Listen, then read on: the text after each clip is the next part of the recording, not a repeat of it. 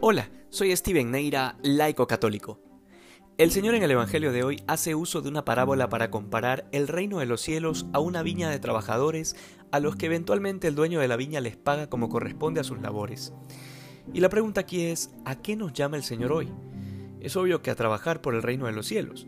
Y es interesante esto porque así como los jornaleros tienen tan solo una hora para comer, mientras el resto de las horas deben trabajarlas, asimismo se nos pide trabajar toda nuestra vida por la gloria de Dios.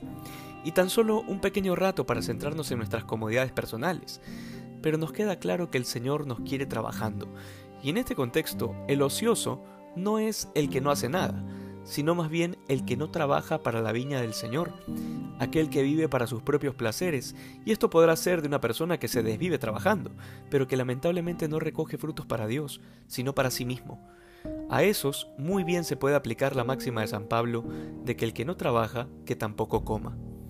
Luego se nos habla de la misma paga para todos, indistintamente de la hora a la que acudieron al llamado a la viña, y esto se puede entender en el contexto de la conversión, porque cada uno ha respondido al llamado del Señor en etapas distintas de la vida.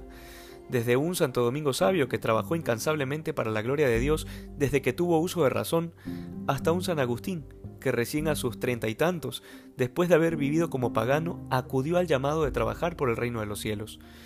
Pues tanto unos como otros recibirán la misma paga de la vida eterna porque la misericordia divina ve la profundidad del corazón y por tanto el arrepentimiento y la conversión de cada alma. De manera que si es un arrepentimiento sincero, por supuesto que arrancará de Dios todas las gracias.